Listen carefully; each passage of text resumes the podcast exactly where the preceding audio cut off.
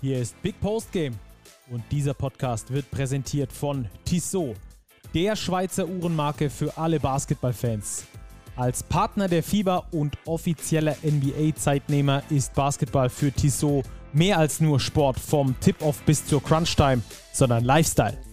Die sportliche Kollektion mit eigenen NBA-Uhren spiegelt das perfekt wider. Schaut mal rein unter www.tissotwatches.com. Und jetzt geht's los. Es ist Mittwochmorgen und ihr denkt euch so, hä? Was liegt denn da in meinem Podcatcher? Yes, eine neue Folge bei uns hier bei Big Post Game. Ein Spezial und zwar Europa und Goodbye XXL. Wir haben richtig viel zu besprechen und weil wir das nicht alles aufs Wochenende packen konnten und weil sich so viele Sachen für uns ergeben haben, haben wir einfach gedacht, wir machen mal eine Spezialfolge für euch unter der Woche und packen die einfach mal voll mit internationalen Geschehen und äh, der ein oder anderen äh, Geschichte und dem einen oder anderen Goodbye auch. Und äh, ich sage erstmal Hello, bevor ich Goodbye sage, nämlich zu Robert. Grüß dich. You say goodbye and I say hello. Genau. Wie war das? Stacki, servus. Hello, wir sagen natürlich nicht goodbye. Wir sind ja ganz am Anfang. Ja, eine pickepacke volle Ausgabe diesmal. Drei Gesprächsgäste, da geht was. Ja, wir müssen alles Mögliche besprechen. Die Euroleague werden wir zum, zum Start gleich aufarbeiten. Die Bayern gestern Abend rausgeflogen gegen den FC Barcelona. Bitter, in Spiel 5 werden wir gleich nochmal ein bisschen äh, tiefer thematisieren. Dann äh, pfeift einer nicht mehr in der Euroleague. Das ist Benny Barth kuriose Geschichte, ist viel rumgegangen. Werden wir später äh, mit ihm auf jeden Fall besprechen. Der ist hier zu Gast bei uns. Das finde ich sehr toll, dass er sich da die Zeit nimmt dafür. Auch die Basketball Champions League ist Thema bei uns, denn am kommenden Wochenende gibt es das äh, Final Four dort. Das wird auch extrem interessant. Das Ganze findet in Bilbao statt. Dazu telefonieren wir mit John Patrick, dem Coach der MHP-Riesen Ludwigsburg, die ja da als deutscher Vertreter mit dabei sind. Und ganz zum Schluss sagen wir noch Goodbye mit einem Ciao Ciao Karriere-Interview mit Alex King, der sich die Zeit für uns nimmt. Also es ist wirklich komplett voll. Robert, deswegen steigen wir direkt ein. Ah, übrigens noch äh, an der Stelle, wir haben die kein Pro A-Update gegeben in der letzten Folge. Auch da wollen wir natürlich dann äh, zum Schluss hin nochmal ein kurzes Update geben, wo wir da aktuell stehen in der Pro A und auch in der Thematik mit Lizenzierung äh, und äh, Wildcard und so weiter und so fort. Also rein, äh, rein mit Kopfsprung und zwar in die Euroleague. Wo hast du es geguckt, Robert? Ja, ich habe es tatsächlich in einer Kneipe geguckt, wollte mal weg von der heimischen Couch, habe gedacht, für dieses geschichtsträchtige Spiel 5 muss man mal nach draußen. Es hat nicht ganz sollen sein für den FC Bayern Basketball. Vor allem in der zweiten Halbzeit war Barcelona dann doch einen Ticken besser, sogar einen größeren Ticken im dritten Viertel, was dann am Ende den Ausschlag gegeben hat. 81 zu 72 gewinnen die Katalanen in eigener Halle und entscheiden somit die Best of Five Serie 3 zu 2 für sich und ziehen ins Final Four ein. Ja, wenn wir drauf gucken, die Bayern ja mit ähm, abgespecktem Kader nach wie vor nicht alle mit dabei, vor allem extrem wichtige Spieler, die da gef gefehlt haben, auch nach wie vor Darren Hilliard, Corey Higgins und so weiter und so fort. Und da nur mit neun Punkten überhaupt erstmal in Spiel 5 zu kommen gegen den an 1 gesetzten FC Barcelona und ähm, dann auch nur mit neun Punkten zu verlieren, das ist aller Ehren wert. Es ist natürlich traurig im ersten Moment, das ist schon klar, aber ich finde immer, dass man dahinter auch ähm, sehen muss, was das bringt. Das bringt zum einen natürlich erstmal sehr viel Reputation dem deutschen Basketball, weil er wird auch im Ausland gesehen, dass in Deutschland äh, gearbeitet wird am Basketball, dass der da verbessert wird. Und zum Zweiten ist das, äh, denke ich, auch mal Motivation für die kommenden Jahre. Wenn äh, die SAP-Geschichte da ist, die SAP Dome soll er, glaube ich, heißen, oder? Ja, wir nennen ihn SAP Garden. Garden, aha, der ja, genau. angelehnt an den ist, Madison Square Garden. Dann soll dann es da ja weiter äh, bergauf gehen. Also dafür die Motivation, da in, in Europa vielleicht noch mehr machen zu müssen, um dann noch erfolgreicher zu sein. Ähm, lass uns ganz kurz nur über das Spiel sprechen. Ich denke, das dritte Viertel spricht für sich. Barca äh, mit 29 zu 15, das war der Knackpunkt. Und äh, ein Spieler aus meiner Sicht war auch der Knackpunkt, nämlich beim FC Barcelona. Einer, der in dieser Qualität dem FC Bayern einfach nicht zur Verfügung steht, selbst wenn der komplette Kader voll ist. Das ist aus meiner Sicht Nicolas Laprovitola gewesen. 26 Punkte, 5 von 7 Dreier in so einem Spiel, 7 von 7 von der Freiwurflinie. Der hat, glaube ich, den entscheidenden Unterschied gemacht, oder? Ja, eben vor allem im von dir angesprochenen dritten Viertel hat er einen Effizienzwert von 20 aufgelegt. 13 Punkte, 2 Assists nur im dritten Viertel verteilt. Also das war schon der Mann, für Barca. Er hat die Mannschaft nach dem Rückstand zur Pause, man muss ja sagen, die Bayern haben eine wirklich solide erste Halbzeit gespielt, lagen mit sechs Punkten in Front zur Halbzeit und er hat Barca im dritten Viertel fast im Alleingang, ich will nicht sagen zurück ins Spiel gebracht, Barca war nicht raus aus dem Spiel, aber er hat Barcelona auch diesen Barca Basketball spielen lassen, diese Dominanz, dieses Finden der Mismatches dann auch unterm Korb in Form von Nikola Midotic, Brandon Davis und dann eben auch selber gescored aus der Distanz. Da war La Provitola der Mann, den die Bayern nicht stoppen konnten. Und generell war das da auffällig. Die individuelle Qualität, die Barcelona hatte, die hat da so gestochen, dass Bayern als Team nicht dagegenhalten konnte. Also sie haben es versucht, aber die Qualität war einfach zu hoch in dieser Phase. Und dann muss man auch sagen, war die Offense der Bayern zu statisch in der zweiten Halbzeit. Natürlich auch bedingt durch, dadurch, dass Barcelona in der Verteidigung angezogen hat. Wodurch wir konstatieren müssen, unterm Strich würde ich sagen, ein verdienter Sieg für Barcelona in Spiel 5, aber die Bayern können auf jeden Fall stolz auf sich sein, stolz auf diese Serie, die sie dem Hauptrundenersten geboten haben. Auf jeden Fall. Da ist auch ganz Basketball Deutschland stolz drauf. Das haben wir auch äh, dann gesehen, zum Beispiel auf Twitter finde ich das immer sehr, sehr cool, dass auch die Vereine sich gegenseitig so supporten. Ich habe es gesehen bei den MHP-Riesen, bei den Fraport Skyliners, die drunter gepostet haben und so weiter und so fort. Also da gibt es wirklich eine breite Unterstützung. Das finde ich sehr, sehr, sehr sympathisch an unserer Sportart, dass es da nicht dieses Gegeneinander gibt, sondern sich dann da gegenseitig die Daumen gedrückt werden. Das finde ich, finde ich eine coole Sache. Ja, und FC Barcelona Basketball man muss schon sagen, der ist auch schon zum Zungeschnalzen, wenn die dann tatsächlich auch ihre Optionen auf ihre Optionen spielen, wenn die mal klar im Kopf sind quasi, wenn die auch unter Druck schaffen, die Bälle dorthin zu bekommen, wo sie die Mismatches haben, wenn dieses, äh, dieses Klicken einfach äh, funktioniert bei ihnen in der Offense, dann ist das auch echt geil anzuschauen. Das muss man, muss man wirklich so sagen. Ja, dieser, dieser Kader, Stucky, das ist unglaublich. Man muss jetzt nur auf den Boxscore schauen, da spielt ein Dante Exum neun Minuten, ein Sertac Sandle neun Minuten. Kyle Courage, einer der besten Werfer Europas, nimmt gar keinen Wurf, spielt nur acht Minuten. Rokas Jokubaitis, eines der größten Talente im europäischen Basketball, neun Minuten.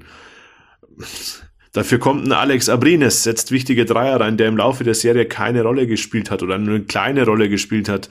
Und diese Tiefe im Kader gepaart mit dieser Qualität, das ist einfach schon eine, eine Liga für sich, in der, auch in der Euroleague. Darum hat Barcelona auch auf Platz eins relativ souverän abgeschlossen und das ist eine Tiefe, die die Bayern eben nicht ganz mitgehen können. Ja, war ja die vorletzte Entscheidung in Richtung Final Four in der Euroleague. Da gibt es äh, am Mittwoch die letzte Entscheidung, da Olympiakos gegen Monaco nochmal. Wahrscheinlich wieder mit Kevin Durant an der Seitenlinie als Zuschauer. Fand ich ja ziemlich cool, hat sich da schon Spiel 4 in Monaco reingezogen mit seinem Kumpel Mike James. Ähm, ja, werde ich auf jeden Fall angucken. Ähm, dir geht es wahrscheinlich genauso. Da wird es nochmal ein richtig geiles Spiel 5 geben. Und, aber was wir schon mal sagen können, als Teaser auf das Final Four, es gibt ja dann im Halbfinale schon äh, den Klassiko zwischen Barcelona und Real. Das wird auch eine richtig heiße, heiße Geschichte. Leider nicht mit deutscher Beteiligung, aber ähm, das ist, glaube ich, so ein kleiner Wermutstropfen für alle Basketballfans da dass es dieses Duell da gibt. So, das war erstmal Euroleague für dieses Spiel zumindest, aber jetzt müssen wir über die Euroleague sprechen und ähm, wir sind ja oft hier sehr gehypt, was den Basketball in der Euroleague angeht, was die Spielweise angeht, was die Art und Weise angeht, wie die Teams äh, Basketball spielen. Aber wir müssen natürlich auch sagen, es gibt auch Kehrseiten, die jetzt rausgekommen sind durch äh, einen öffentlich gewordenen FAZ-Artikel übrigens von Autor Kai Zimmermann, Big Geschäftsführer. Nach wie vor, der hat da für die FAZ diesen Artikel geschrieben. Ähm, um was geht es denn grundsätzlich, Robert? es geht um eine unglaubliche Geschichte. Ähm, Benny Barth hat mir heute in Morgen, als ich noch quasi kurz vorm Frühstück war, einen Link geschickt eben zu diesem von dir angesprochenen Artikel. Er hat ihn auch gepostet mit einem Bild, ein Konterfei eines Gesichts mit Bart, das dann durchgestrichen war. Und der Hintergrund ist, Benny Barth bekommt von der Euroleague keine Einsätze mehr zugeteilt, weil er sich geweigert hatte, seinen Bart abzurasieren. Ja, klingt fast wie ein ausgedachter Witz. Benny Bart kann nicht mehr Euroleague pfeifen, weil er ein Bart trägt. Ähm, es ist kein Wortspiel, es ist keine Alliteration hier bei uns im Podcast, sondern es ist wirklich die Wahrheit.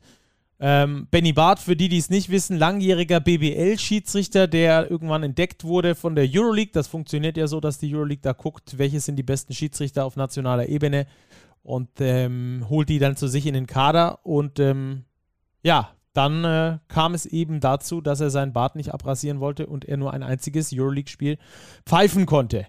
Ähm, dazu wollen wir jetzt einfach mal mit ihm telefonieren, würde ich sagen. Der war jetzt so viel in den Medien, in, auf Twitter, überall. Mit der Sportschau hat er auch schon was gemacht. Und er hat sich auch für uns am Dienstagnachmittag Zeit genommen.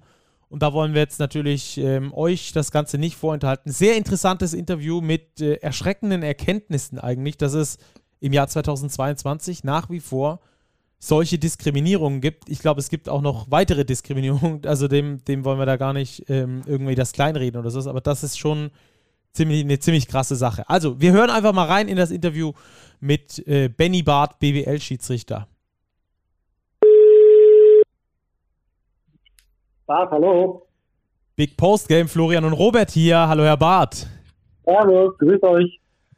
Danke, dass Sie sich die Zeit nehmen für uns, ähm, hier mit Ihnen Ihre Geschichte zu besprechen, die ja gerade top aktuell ist. Wie, wie, wie hagelt es denn aktuell medial auf Sie ein?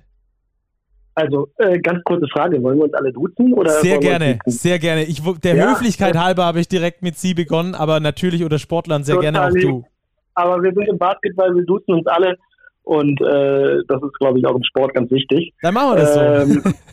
genau, also ich bin der Benny, Benny Barth, äh, heute hat der Nachname auch ein bisschen Programm, aber ja, witzig ist das Ganze eigentlich nicht. Äh, aber um die Frage zu beantworten, seit 6 Uhr ist, äh, steht, steht das Telefon nicht mehr still. Ich komme auf Social Media und WhatsApp einfach nicht mehr hinterher, die Anfragen und, und Nachrichten sind umwerfend viel. Ähm, das Thema hat eine unfassbare Reichweite, ähm, weil alle erkannt haben, wie wichtig es ist. Und ich glaube, das ist die Nachricht, die wir hier transportieren müssen. Ähm, und deswegen macht mich das schon ein bisschen stolz und bestätigt mich darin, dass ich mit der ganzen Sache an mir an die Öffentlichkeit gegangen bin. Ja, absolut. Benny, das war, mich hat's heute in der Früh äh, im Bett fast aus den Latschen gehauen. Ich hätte gedacht, echt, das ist ein Witz. Ich, ich konnte das nicht ja. glauben. Also ich habe deinen, hab dein Posting gesehen und dachte, hä? Dann habe ich den Artikel gelesen und dachte mir noch mehr, hä? Es ist ja, eigentlich unvorstellbar ja, ja. im Jahr 2022. Ja, also ich wünschte, es wäre heute der 1. April und ich habe einfach mal probiert, euch alle Medien zu stressen, aber es ist einfach nicht so. Es ist tatsächlich äh, die Wahrheit und es ist genau wie du sagst, es ist 2022 und kein Mensch versteht. Ähm, wir sprechen hier über Diskriminierung und ich weiß, es gibt viel, viel, viel schlimmere Diskriminierungsfälle als meinen. Aber ich glaube, dass es ganz wichtig ist, äh, egal wo in der Gesellschaft und auch vor allem im Sport, wenn irgendwie was passiert, aufzutreten und zu sagen, Moment mal, hier geschieht Unrecht, ähm, weil es so eine gute Außenwirkung hat, äh, auch für andere Fälle. Ja, bin ich absolut bei dir. Ich habe extra mal in der Vorbereitung auf äh, unser Interview mal kurz gegoogelt, was man denn genau unter einer äh, Diskriminierung versteht. Und man versteht unter Diskriminierung eine konkrete Handlung, die durch eine als minderwertig bezeichnete Gruppe oder Einzelperson im realen Leben benachteiligt wird. Und das war in deinem Fall ähm, eben der Fall. Äh, das trifft ja wie die Faust aufs Auge quasi. Ähm, mhm. für, die, für die Zuhörerinnen und Zuhörer, es ist ein FAZ-Artikel erschienen, übrigens von Big-Geschäftsführer Kai Zimmermann ähm, der ja. halt sehr hohe Wellen schlägt. Ähm, und es gehört für uns auch zu einer Sondersendung übrigens mit internationalem Fokus dazu, dass man auch diese Dinge hier klar anspricht, dass man hier nicht nur ähm, verschiedene Mannschaften abfeiert und, und verschiedene Ausblicke gibt, sondern dass man auch das anspricht, was da eben schiefgelaufen ist. Ähm, du wirst du bist nach vielen Jahren als BBL-Schiri, lass uns das ein bisschen aufarbeiten, von der Euroleague entdeckt worden, hat, hast dort auch mit Leistung überzeugt. Auch das ist ja in diesem FAZ-Artikel zu lesen, dass du da äh, eigentlich durchweg gute Beurteilungen bekommen hast für deine Einsätze und willst bzw. kannst dort jetzt nicht mehr pfeifen auch aus deiner Sicht. Ähm, wie wie kam es genau. denn dazu? Ganz chronologisch mal, du hast einen Anruf bekommen, dass die gesagt haben, Mensch, Benny, wir wollen dich gerne als Schiri haben. Also wir erinnern uns alle, wir springen mal zwei Jahre gut zurück, äh, an das berühmte Bubble-Turnier hier in München, als wir die, die Saison im Corona-Modus zu Ende gebracht haben und uns da einkaserniert haben im, im Hotel hier in München. Äh, da habe ich einen Anruf bekommen von Richard Stokes, dem Chef der Schiedsrichter der Euroleague, ähm, der mich ganz konkret gefragt, also erstmal hat er mich interviewt, anderthalb Stunden, und hat am Ende dann gesagt, wir würden dich gerne bei uns in der Liga haben. Ähm, wir haben dich beobachtet, du hast jetzt über viele Jahre gute Leistungen gebracht, auch damals in der Fieber. Ich war schon mal in der Fieber-Schiedsrichter, habe das aber aufgehört aus zeitlichen Gründen. Ähm, und da habe ich mich natürlich total geehrt gefühlt, weil das ist das Höchste, was es in Europa gibt. Und das ist auch der schönste Basketball der Welt. Ich bin ein ganz großer Fan von europäischem Basketball im Vergleich zum US-Basketball. Ähm, und das, das, das, da fühlte ich mich natürlich geehrt. So, das, das war halt, wie gesagt, im Sommer des, des Turniers. Und äh, das Problem war, dass ich mich am Ende des Turniers sehr stark verletzt habe. Ich hatte einen Knorpelschaden im Knie und bin dann halt in der kommenden Saison eigentlich bis Februar ausgefallen. Aber die Euroleague hat auf mich gewartet und hat gesagt, mach dir keine Sorgen, wenn du wieder fit bist, komm, pfeif deine Spiele. Und ich habe tatsächlich in meinem ersten Jahr dann noch Spiele im Top 16 Tournament äh, des Eurocups bekommen. Also der Eurocup hat sich ja in dieser Saison ein bisschen verändert, aber letztes Jahr hieß es doch Top 16 und bin da als Rookie einfach unter den besten 16 Mannschaften, habe ich dann Eurocup-Spiele noch gepfiffen. Und zu Beginn dieser Saison wurde ich wieder eingeladen zum Vorbereitungslehrgang und habe da auch alle meine, meine Pflichtteile erfüllt. Und äh, dann kamen im Oktober, Anfang Oktober die ersten Ansetzungen, vier Eurocup-Spiele. Und dann kam der berühmte WhatsApp-Verlauf, in dem mich Richard Stokes fragt, ob ich am so und so vierten Oktober noch Zeit hätte. Da wäre jemand ausgefallen im Euroleague-Spiel in Villeurbanne. Das war eine Woche davor. Und habe ich gesagt, na natürlich nehme ich das an, Euroleague. Wow, mein erstes Spiel, so schnell, freue ich mich. Ähm, und dann kam aber gleich die Frage, will you shave? Musst du dich rasieren? Und ich dachte erst, das wäre ein Scherz, habe da auch dementsprechend darauf geantwortet. Ähm, und er hat dann aber ziemlich schnell klargestellt, dass es kein Scherz ist und äh, dass er das für wichtig hält. Und ich war gerade in der Kabine zum Spiel, Spiel in Bayreuth, BWL oder Pokal, ich weiß gar nicht mehr genau und hat dann gesagt, lass uns danach telefonieren. Dann habe ich später im Auto telefoniert. Und da hat er mir erklärt, dass die Sports Directors und die Head Coaches der Euroleague-Teams Schiedsrichter mit Bärten nicht gerne sehen. So, und das musste ich erstmal sacken lassen.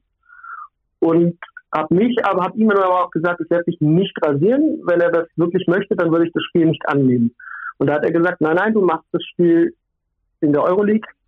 Ähm, aber wir werden darüber reden und dann kam der berühmte Satz, I would hate to see you leave the Euroleague because of that. Und nach dem Spiel in Villeurbanne rief er mich dann an und sagte zu mir sehr straight, ähm, Benny, wenn du weiter bei uns pfeifen willst, musst du dich rasieren, ähm, sonst kriegst du keine Spiele mehr. Und ich habe gesagt, ich mache das nicht. Ich habe noch zwei, dreimal Telefonate mit ihm geführt. Es führte zu nichts und jetzt bin ich seit Ende November Euroleague und Eurocup spielen los. Habe natürlich weiterhin in der Bundesliga mein Unwesen getrieben, aber international nicht mehr. Das ist unfassbar. Dieser Richard Stokes, ist der neu im Geschäft? Weil du warst ja auch früher schon dann in diesen Eurocup-Spielen im Einsatz. Oder ja, nein, Richard, woher also kommt Richard dieser Stokes, Sinneswandel oder diese, diese Einschätzung, dass, also. Das kann keiner erklären und er selber sagt es auch nicht, äh, bringt es, hat es auch nicht auf den Punkt gebracht. Ähm, er hat es einfach ausgesprochen. Und das Interessante ist halt, dass er mich ja auch kennt. Also Richard Stokes, muss, muss man vielleicht wissen, war ganz früher selber Schiedsrichter, kommt aus UK, äh, aus England, ähm, war Fieberschiedsrichter, hat lange Zeit, weit bevor es die Euroleague kam, gab, ganz weit oben gepfiffen, hat dann angefangen zu arbeiten bei der FIBA Europe, ist dementsprechend nach München gezogen, war eine ganz lange Zeit bei uns im Bundesliga-Kader, auch Bundesliga-Schiedsrichter das heißt, äh, ich habe mit ihm viele Spiele sogar zusammengepfiffen, hier aus München heraus. Und ähm, er ist dann irgendwann von der FIBA Europe zur Euroleague gewechselt und hat selber aufgehört zu pfeifen, auch Altersgrenze und so weiter.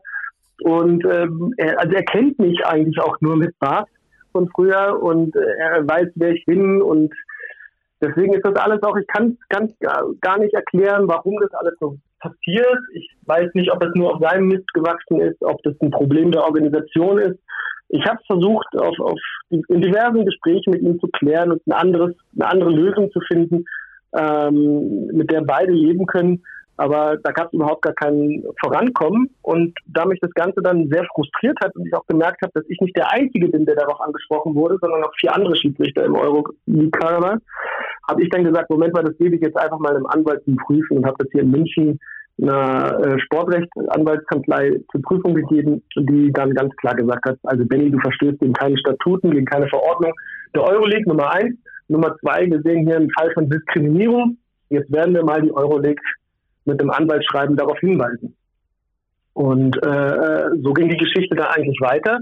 Da hat er sich dann gar nicht mehr eingeschaltet, der Richard Stokes. Das übernimmt ja dann eine Rechtsabteilung.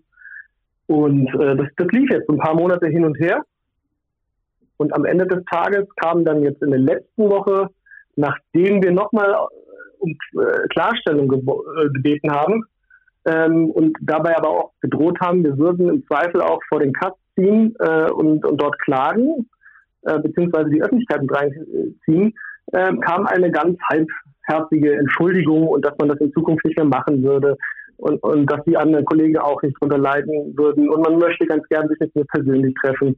Also so ein, so ein Schreiben, wo ich sage, sechs, sieben Monate zu spät. Wir haben es mehrfach versucht und nur weil jetzt die Öffentlichkeit auf einmal im Fokus stehen könnte, ähm, das bringt nichts. Und deswegen habe ich mich entschlossen, ganz klar zu sagen, Moment mal, da ist irgendwas im Busch, das muss erzählt werden. Umso besser, dass wir und dass vor allem so viele andere auch berichten, dass das da eine breite ähm, Mehrheit einfach erfährt. Ähm, ich finde das ja echt erstaunlich, muss ich sagen. Früher, das war ja so echt so oldschool, dass man in verschiedenen Berufen, weiß nicht, als Banker oder so, ähm, da kein Bart tragen durfte. Ähm, äh, mittlerweile darf man bei der Polizei bis an die Hände sogar tätowiert sein auf den Unterarmen und was weiß ich alles. Also man hat ja dieses, dieses Business-Ding schon sehr weit zurückgefahren, was ich auch gut finde. Ich meine, wir leben in einer offenen Gesellschaft, wo jeder so aussehen soll, äh, wie er sich am, wo, wonach er sich halt fühlt. Ja, und deswegen finde ich es auch wichtig, dass wir, dass wir hier drüber sprechen. Ähm, wie groß war denn der Schritt für dich, ähm, zu sagen, äh, klar, das war mein Traum, Euroleague zu pfeifen, aber so nicht, Leute? Der, ist, der hat mich schon viele schlaflose Nächte äh, äh, gekostet, denn äh, ich habe ja immer wieder versucht, da irgendwie eine andere Lösung zu finden, ohne dass ich, dass ich mich da komplett rasieren muss. Ähm, aber irgendwann habe ich halt auch gesagt, ich kann doch auch jetzt in diese, in diese Organisation, ich kann da kein Vertrauen mehr drin haben. Wenn die so mit Menschen umgehen, ähm, dann, dann passt das einfach nicht. Und äh, deswegen habe ich gesagt, ich muss jetzt hier aufstehen. Zumal ich wusste, dass andere nicht aufstehen können, weil die halt Vollprofis sind. Und wenn die keine Spiele mehr haben, haben die kein Einkommen. Ich habe einen ganz normalen Beruf, das Schiedsrichter-Ding ist meine Passion. Ähm, da äh, opfere ich viel Zeit für. Na klar kriege ich dafür auch Geld, aber es ist nicht mein Beruf. Und ähm, bei anderen ist es aber so. Und ich habe gemerkt, hey, meine gute Erziehung aus dem Elternhaus und aus anderen Bereichen auch sagt, wenn irgendwo Unrecht geschieht, dann muss ich darauf hinweisen, dann muss ich aufstehen und das machen. Und vor allen Dingen, wenn andere auch betroffen sind, die es vielleicht nicht können. Ja? Und ähm, deswegen habe ich dann gesagt, okay, da schiebe ich meins jetzt mal in den Hintergrund.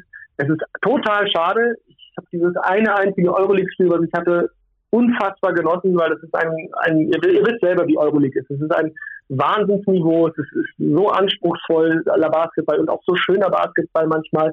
Ähm, und äh, für mich als Schiedsrichter einfach nochmal eine ganz neue Herausforderung mit ganz anderen Themen bin ich da konfrontiert. Ich hätte es echt gern gemacht, äh, auch noch ein paar Jahre, ähm, so wie es mir auch äh, in dem Interview vor zwei Jahren so ein bisschen zugesagt wurde, aber nicht unter den Umständen, nicht mit den Vorzeichen. Da bin ich einfach, tut mir leid, äh, nicht, bin ich alt genug dafür zu erkennen, wo was falsch läuft. Mhm. Hast du auch Zuspruch bekommen von internationalen Schiedsrichterkollegen? Ich habe hier am Tablet mal den Kader offen der Euroleague. Ich sehe tatsächlich sehr wenig Bart. Ähm, jetzt tatsächlich, vielleicht wissen wir, dass es kein Zufall ist. Ja, also wie gesagt, es gibt vier weitere Kollegen, von denen ich weiß. Ich nenne jetzt hier keine Namen, ich schmeiße niemanden von Bus, das macht man nicht. Ähm, die tatsächlich äh, ganz konkret aufgefordert werden, ohne Bart anzu, äh, anzutreten. Die in ihren Competitions zu Hause, wenn die Playoffs beginnen und die Euroleague-Saison vorbei ist, mit, mit Bart pfeifen. Ähm, ja, da ist es halt einfach so. Und, äh, ich, ich weiß gar nicht, was sagen Der, der Zuspruch heute, der ist enorm. Also ich kriege natürlich aus dem Euroleague-Kader, aber auch von meinen Bundesliga-Kollegen, ähm, aber auch von, von Schiedsrichtern aus ganz anderen Ligen, ähm, äh, von anderen Sportarten. Ich habe ich hab Erstliga-Fußballschiedsrichter, die mir heute Nachrichten geschrieben haben.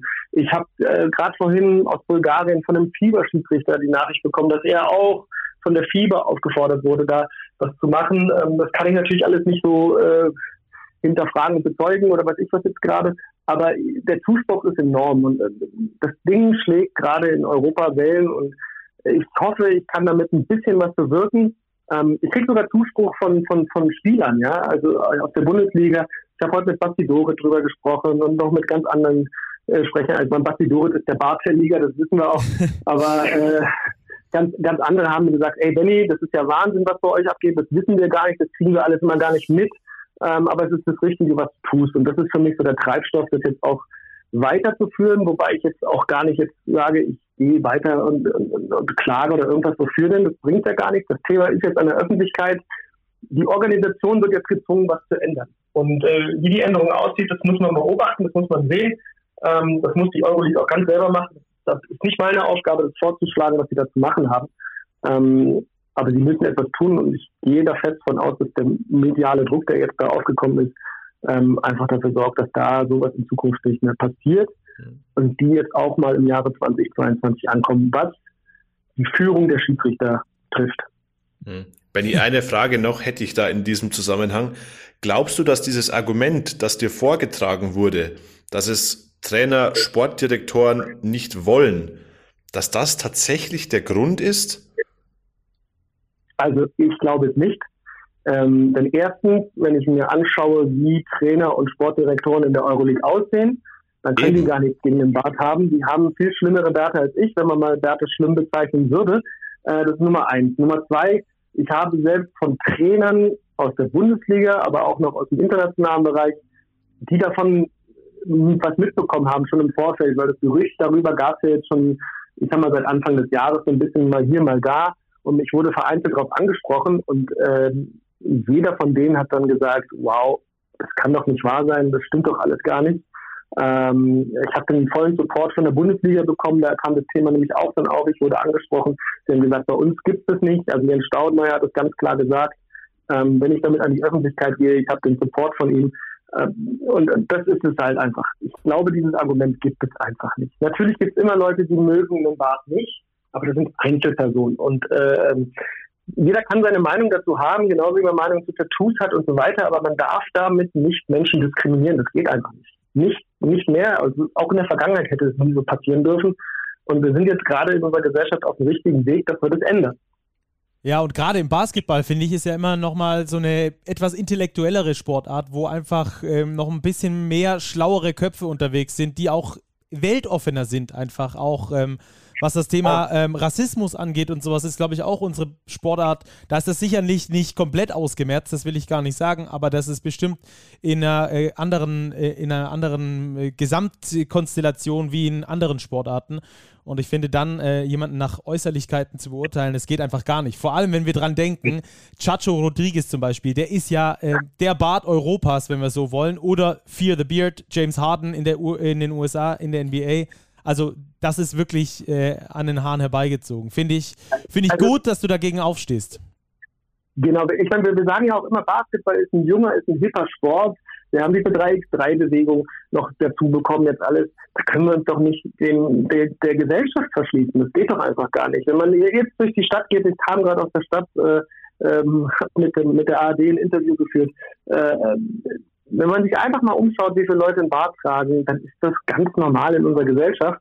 Ähm, und ich meine, Florian, du hast auch einen, ich bin mir nicht Richtig. ganz sicher. Ja, ja, genau. Ja, also äh, insofern ähm, sind jetzt hier gerade von den drei, die da sind, glaube ich, zwei Drittel haben Bart. Also das ist schon vielleicht ein bisschen kleine Schnittgruppe, äh, Stichprobe, Stichprobe aber äh, ähm, es ist einfach so, es gehört dazu und dem kann sich keiner verschließen. Ja, man kann, man kann viele, viele Vorgaben machen, ja, was unser Auftreten in, in Social Media oder in der Öffentlichkeit betrifft, ja, wie wir uns zu kleiden haben. Da kann ich auch noch einigermaßen mit leben, weil wir ja durch die Uniform, die wir da tragen, ein einheitliches Bild darstellen sollten. Dass wir gepflegt aussehen, athletisch und da gibt es ganz viele Sachen, da kann ich mitgehen. Aber es gibt ein paar Sachen, die gehen einfach so sehr in die Persönlichkeit rein, Ähm, das geht einfach nicht. Und, und die Frage, die sich mir dann auch stellt, ist, wo fangen wir an, wo hören wir auf?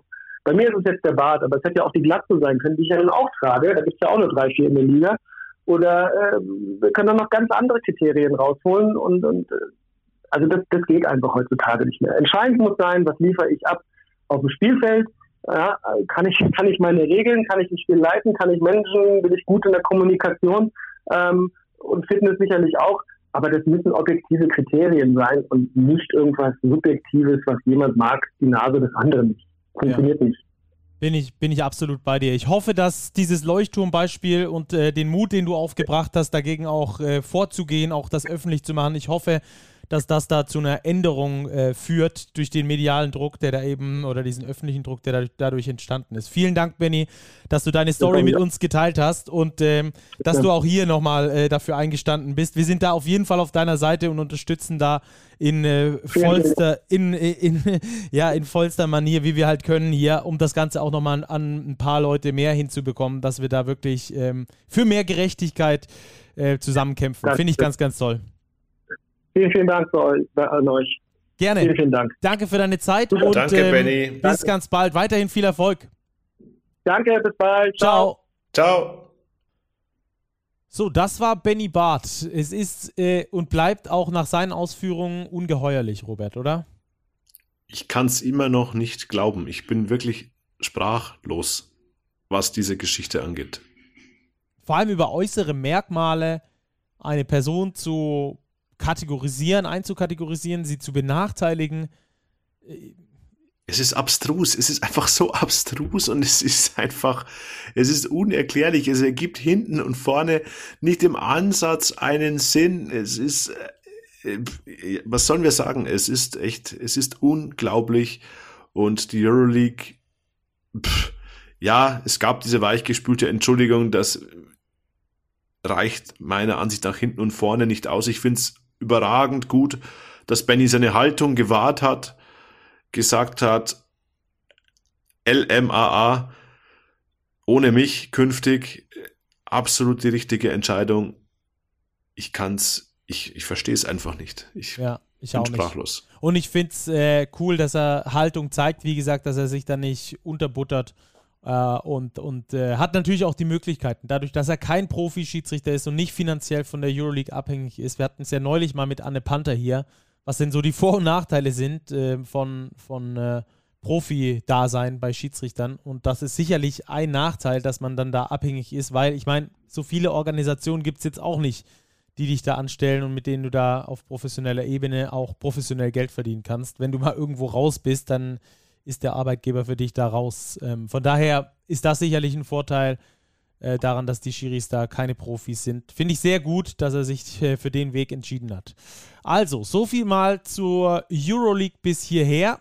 Aber wir wollen natürlich auch über andere internationale Ligen sprechen. Zum Beispiel jetzt die Basketball Champions League. Zum zweiten Mal in der Vereinsgeschichte der MHP Riesen Ludwigsburg ziehen die Gelb-Schwarzen nämlich eben ins Final Four der BCL ein. Am kommenden Wochenende geht es in Bilbao im Halbfinale gegen Bashi Manresa aus Spanien im Halbfinale. Ähm, und das Gute daran äh, ist, dass Magenta Sport sich da die Rechte geholt hat für dieses Final Four und ihr dort äh, die Geschichte sehen könnt, wenn ich sogar richtig weiß, für alle for free. Also äh, bitte guckt das an, Zieht es euch rein. Die Basketball Champions League ist auf herausragend gutem Niveau, international, vor allem dann in diesen, Fe in diesen Sphären. Und ähm, ja, wir wollen jetzt einfach mal bei John Patrick nachhören, wie es denn in Ludwigsburg äh, um das Nervenkostüm äh, gerade steht und ähm, was denn vielleicht so ein erstes Final Four das ja 2018 schon mal gespielt wurde, wo es Platz 4 wurde, vielleicht für Vorteile hat, für eine Vorerfahrung, die die Ludwigsburger jetzt mit in dieses Final Four nehmen können. Auch über die Feuertaufe in Cluj wollen wir natürlich mit ihm sprechen. Also rufen wir ihn einfach mal an, oder Robert?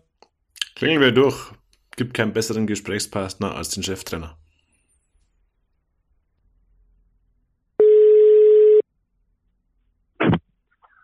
John Patrick. Florian und Robert hier von Big Post Game. Hallo, Herr Patrick. Hi, Florian. Hallo, hallo. hallo Robert. Hallo, John. Hi. Danke äh, für die, Ihre Zeit, die Sie sich nehmen. Ähm, sehr cool. Sie sind direkt schon bei uns auf dem, auf dem Launchpad drauf. Ähm, am kommenden Wochenende okay. steht eines der größten Spiele der Vereinsgeschichte der MHP-Riesen auf dem Programm. Wie aufgeregt sind Sie persönlich wieder. auf dieses Ergebnis? ja, genau, wieder. nee, wir sind äh, sehr excited, also sehr aufgeregt und äh, man könnte vielleicht sehen von unseren Ergebnissen letzte Woche, wir waren schon halbwegs äh, nach Bilbao im Kopf. Und äh, aber wir freuen uns jetzt. Äh, wir hatten ein sehr, sehr gutes Training heute Morgen und die Jungs sind heiß. Äh, wir hoffen, dass alle Spieler gesund sind. Äh, der Jakob hat seine letzte Abiturprüfung heute und äh, heute Abend würden wir das erste Mal in lange, lange Zeit äh, voll trainieren mit, mit allen Spielern. Ja, das ist doch optimal gelaufen. Ich hoffe, die Matheprüfung war in Ordnung. Ich habe das heute ich auch, auch. Ich habe, ich habe das heute auch mitbekommen.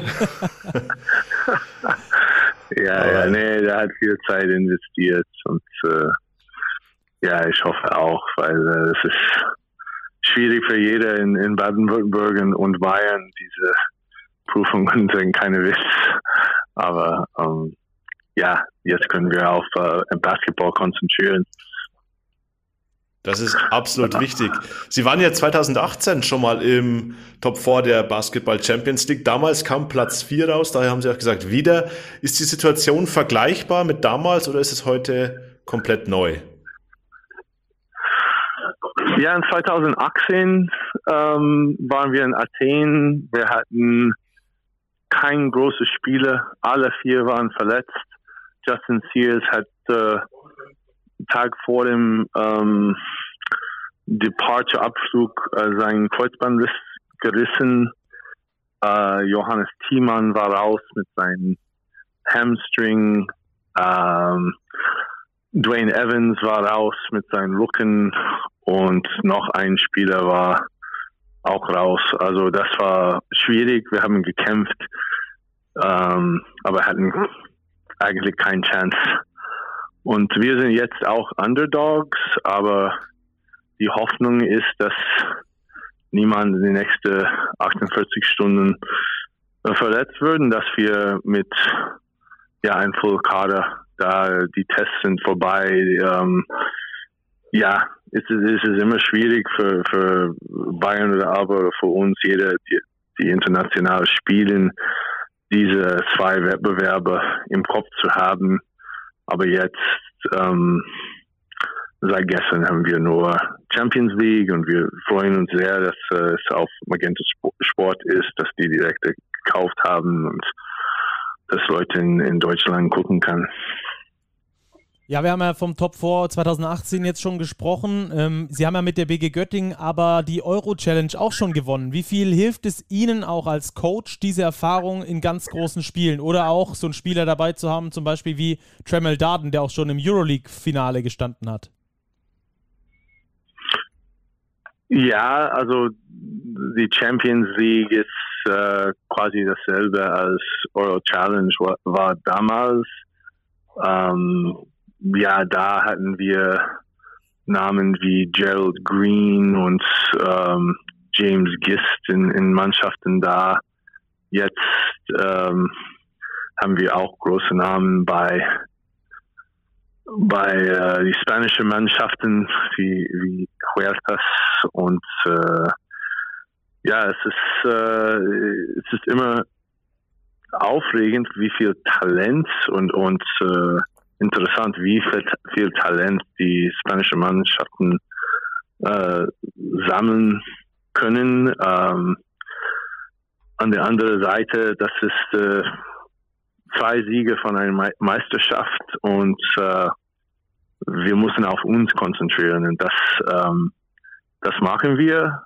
Ähm, hoffentlich könnten wir äh, Probleme mit unserer Pressure forcieren, aber wir, wir konzentrieren auf, auf uns. Mhm.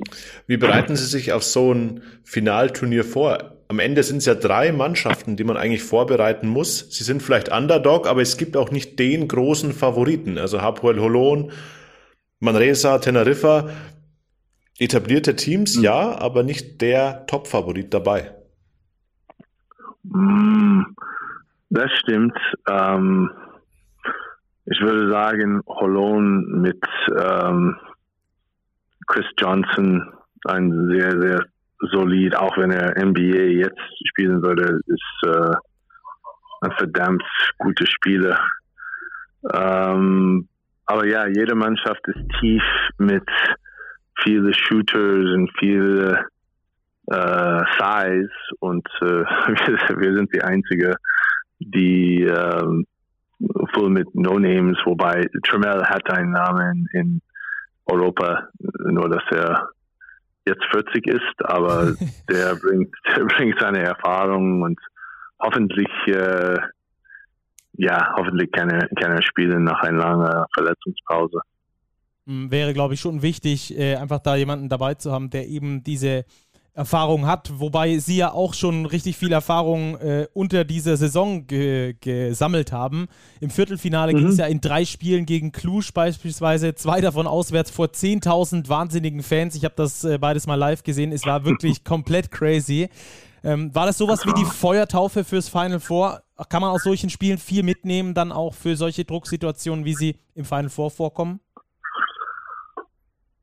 Ich hoffe, ich hoffe, also dass wir in Spanien mit zwei spanischen Mannschaften ähm, kämpfen, ist äh, wird schon ein, ein Heimvorteil für für Tenerife und ähm, auch für Manresa, aber äh, es kann nicht wilder als in Cluj sein. Also das war schon krass mit äh, nicht pa äh, Toilettenpapier, sondern Kassenpapier mit diese, das war wie eckige Baseballs, das die geworfen haben. Das war richtig gefährlich. Und äh, die Crowd war immer dabei, super Atmosphäre, nur ein bisschen, wie, wie sagt man, ein bisschen aggressiver, als man würde in Deutschland erlauben. Aber ähm, dass wir da mit mental starke ähm, einen souveränen Sieg geholt haben, ist äh, ja schon eine gute Erfahrung, aber das wird nicht einfacher in, in Bilbao. Hm. Sprechen wir mal über Ihren Gegner im Halbfinale, Manresa. Ein relativ unbeschriebenes Blatt für die meisten Fans in Deutschland, aktuell Sechster in der ACB. Wie würden Sie die Mannschaft charakterisieren? Auch von den Namen her sind jetzt nicht ehemalige BBL-Spieler beispielsweise dabei, also eine relativ unbekannte Mannschaft? Mm, ja, ich weiß es nicht für Leute in Deutschland. das ist eine sehr talentierte Mannschaft. Ich würde sagen, das ist eine Mischung zwischen Alba und Tenerife. Die machen wenig Post-ups. Das ist wie mit Alba gute Bewegungen. Ähm, die haben ein Pass First Point Guard in ähm, der äh, Danny Vices Lopez, der 55er, der ist ein Künstler, sieht aus wie Taylor Rochester, ein bisschen. Und dann haben die viele Shooters, die können alle von draußen schießen. Ein junger Finne, der äh, letzte Saison bei Tübingen war, äh, Tonen wird bestimmt in ein paar Jahren Euroleague sich finden. Ähm, aber die sind schon talentiert. Mit äh, Baco hat in Euroleague letztes Jahr gespielt bei Asvel. Ähm, ja, also die Namen sind vielleicht nicht hier bekannt, aber Thomason ist ein leicht Favoriten für, für Player of the Year in der Champions League. Ähm, das ist wie Austin Hollins mit mit ähm, Ballhandling der, der Thomason. Aber ähm, ja, ich spreche nicht agentisch mit diesen Leuten. Ähm, aber die sind schon talentiert und dass die die meisten Zeit diese Saison auf Platz drei waren, haben Barcelona und auch Real Madrid auswärts äh, besiegt. Das äh, zeigt, wie stark die sind. Ja, die haben vor allem einen sehr breiten Kader. 40 Punkte äh, von der Bank erzielen die im Durchschnitt in der Champions League beispielsweise. Dazu ähm, machen sie äh, Punkte nach Turnovern relativ viele. Ähm, allerdings haben sie auch so ihre Schwächen. Die haben zwar 22 Assists im Schnitt, was fürs gute Zusammenspiel stellt, aber auch äh, relativ viele Turnover dabei. Sehen Sie genau da vielleicht eine Chance für Sie und Ihre Mannschaft, weil Sie eben diese Turnover am, mit am besten, vor allem in der BBL, am besten ähm, erzwingen können? Wie gesagt, das ist ein traditioneller Spanish, das ist ein exzellenter spanischer Coach, der früher Euroleague gecoacht. Um, das ist wie Alba. Die, die haben einen Rhythmus in Offense. Uh, die haben in der vierten Finale angefangen mit 33 zu 5 um, in der letzten Spiel. Also die sind schon offensiv sehr gut und auch defensiv uh, machen die viel Probleme. Aber die haben ihren Rhythmus und ich glaube, dass äh, wichtig für uns ist, diese Rhythmus zu, zu stören und die Schnelligkeit des Fast Breaks zu bremsen. Hm. Welche Rolle denken Sie spielen die Fans? Zwei spanische Mannschaften haben Sie ja angesprochen, sind dabei. Dennoch sind es von Manresa ähm, aus 600 Kilometer nach Bilbao. Ist jetzt kein direktes Heimspiel, aber die Stimmung wird schon eher wie beim Auswärtsspiel sein, vermutlich. Ja, äh, definitiv. Also die Basque-Region ist nicht ähm, ja wie, wie in Katalon. Ähm, es ist äh, trotzdem Spanien und es ist Spanish Basketballer und ähm, es gibt auch ein paar französische Spieler in der Mannschaft. Es ist in der Nähe von der französischen Grenze. Also das, es wird bestimmt in beide Spiele Heimvorteil für die spanischen Mannschaften.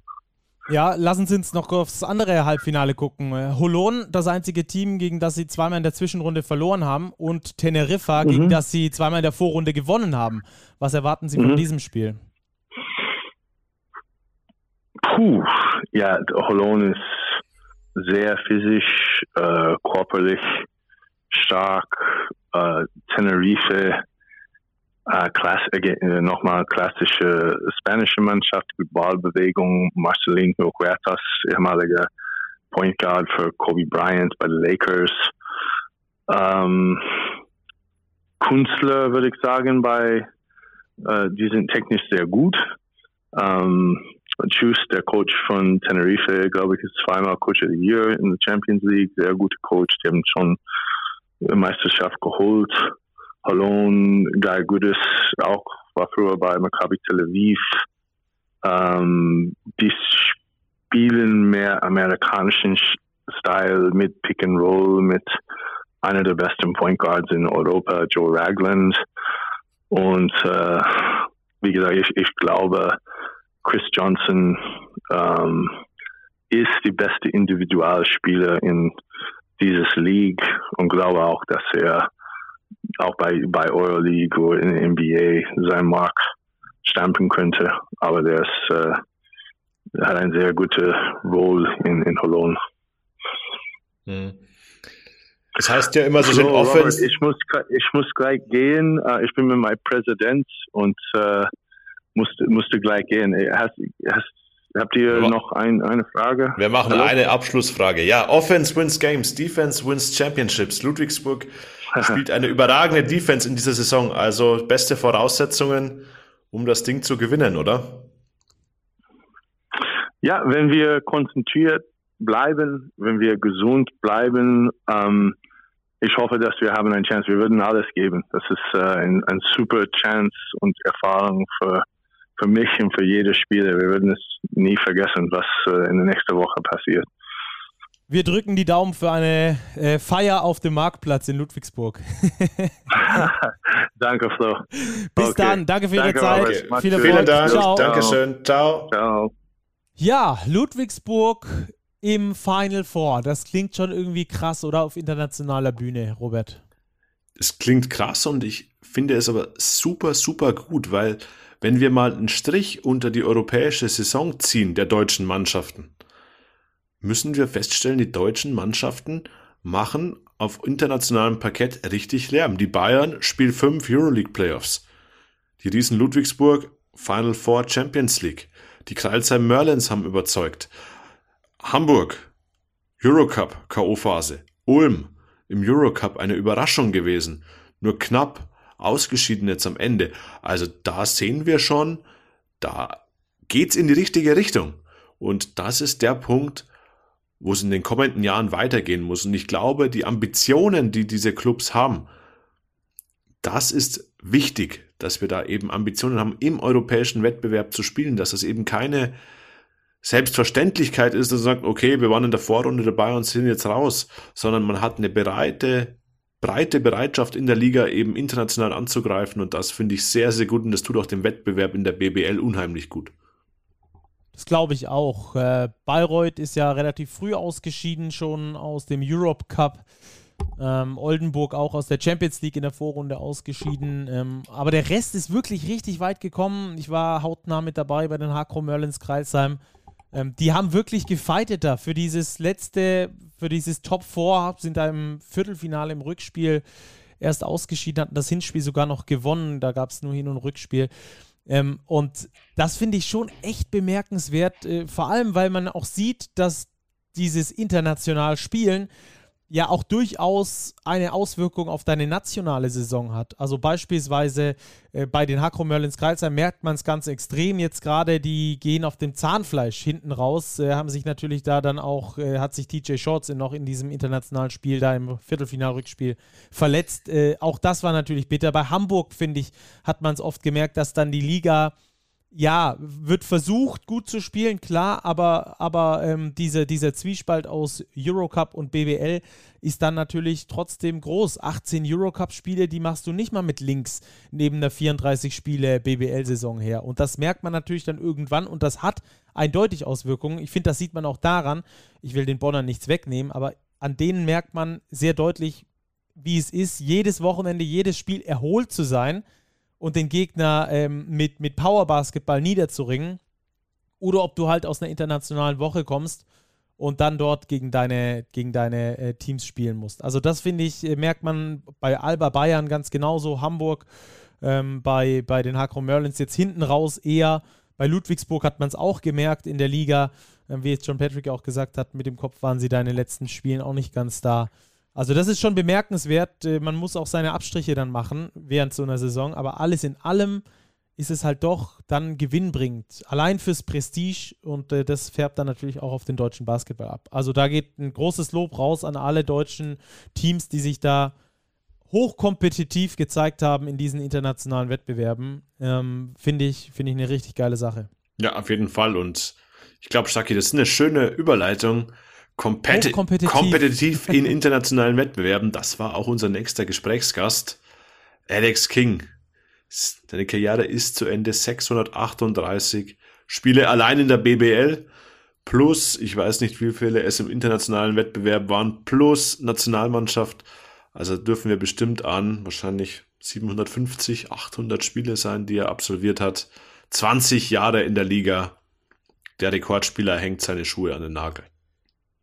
Ja, und wir haben ja schon ein paar Stimmen gesammelt in unserem letzten Podcast und jetzt wollten wir ihn aber einfach nochmal zum äh, Sprechen kriegen hier bei uns und äh, er hat sich die Zeit genommen und das freut uns natürlich sehr und deswegen klingen wir durch bei Alex King.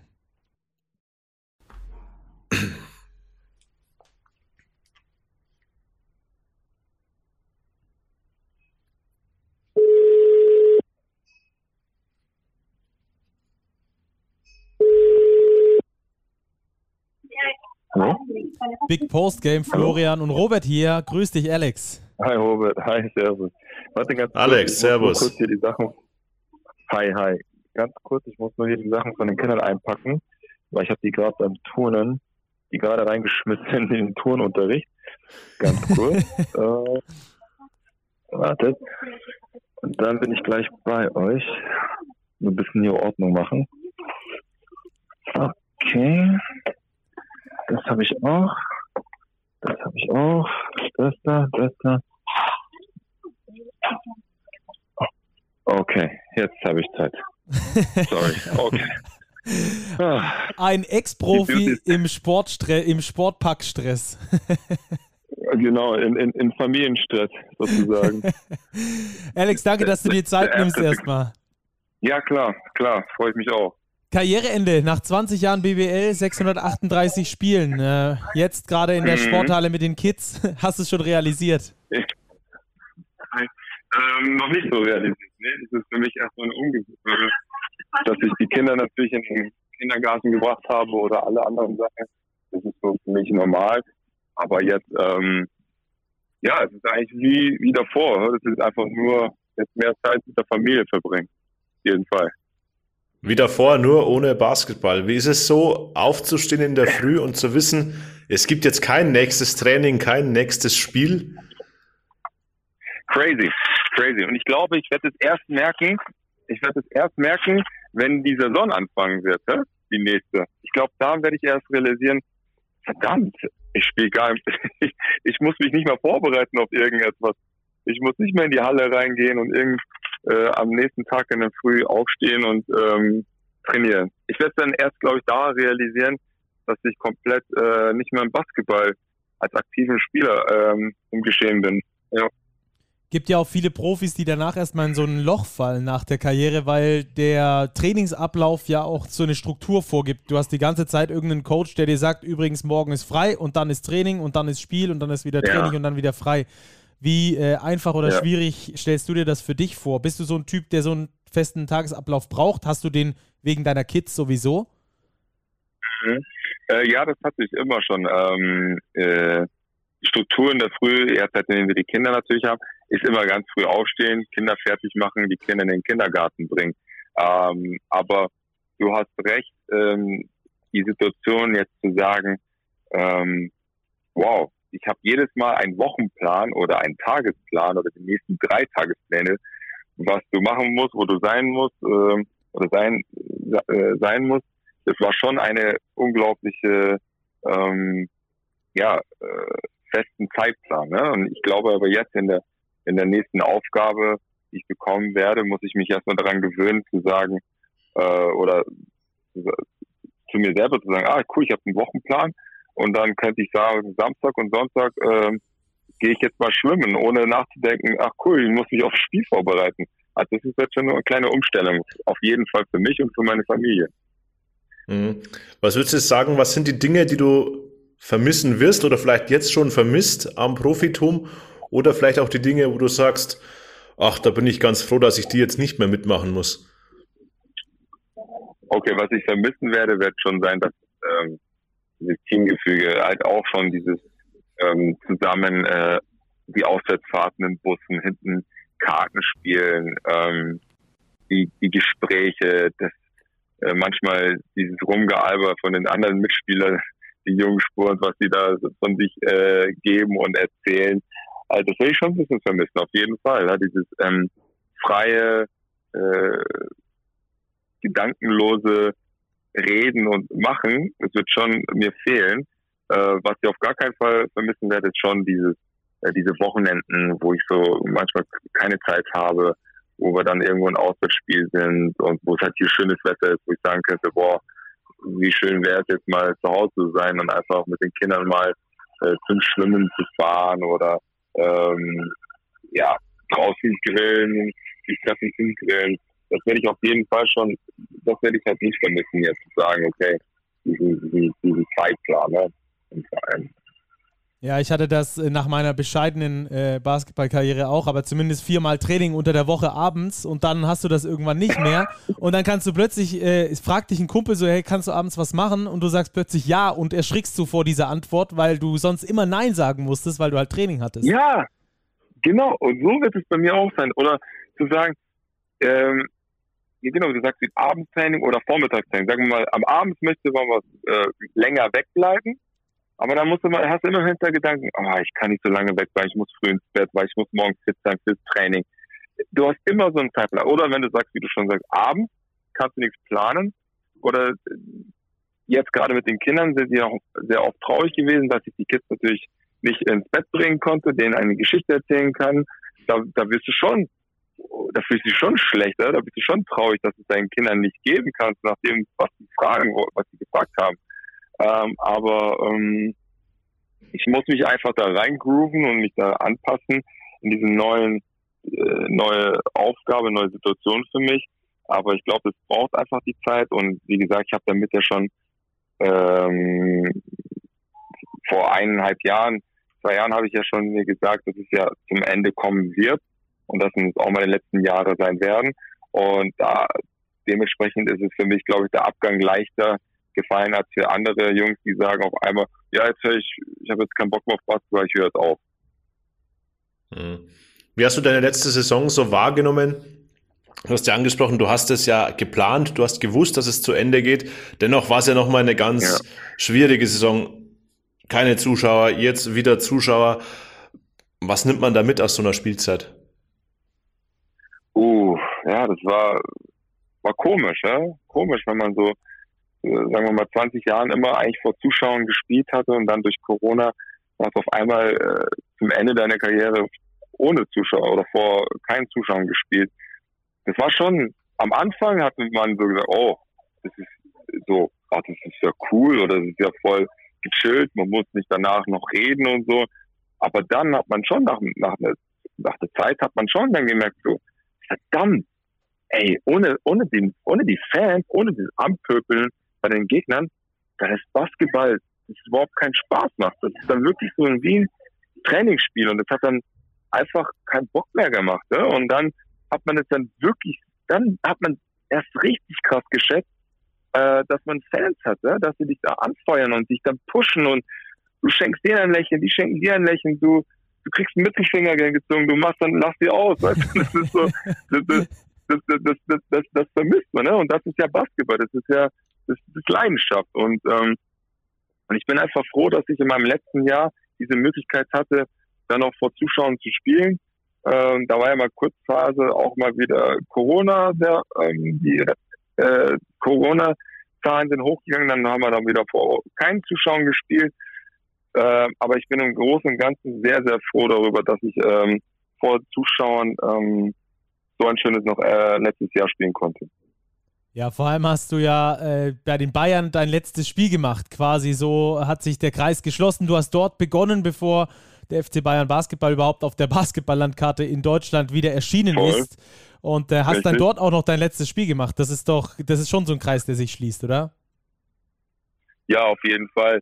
Äh, und äh, das, das, war natürlich für, für, mich natürlich sehr, sehr emotional, ja? dass ich dann vor meiner Familie, gerade für meine Eltern war das natürlich sehr was Besonderes, wo mein Vater äh, vor äh, mehr, also vor 30 Jahren, also ich war mit 13, 14 habe ich angefangen zu spielen, ähm, der mich dann dann zum FC Bayern Basketball ein Jugendprogramm reingebracht hat. Ne? Das war natürlich für ihn auch natürlich sehr, sehr emotional.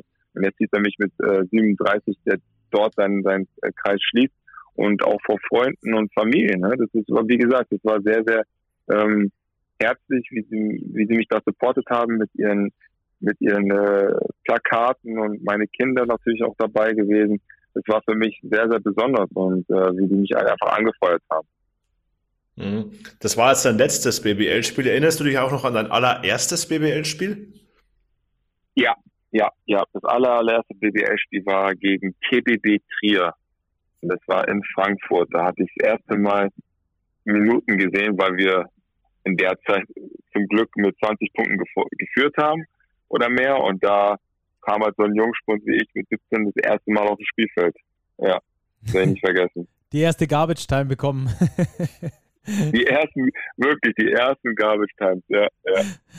Ja, du wolltest ja dann zwischenzeitlich schon aufhören eigentlich mit Basketball. Womit hing das zusammen? Hing das damit zusammen, dass es für deutsche Spieler damals einfach unglaublich schwer war wegen dieser 6 plus 6 Regel? Hattest du einfach gar keinen Bock hm. mehr oder, oder woran lag das?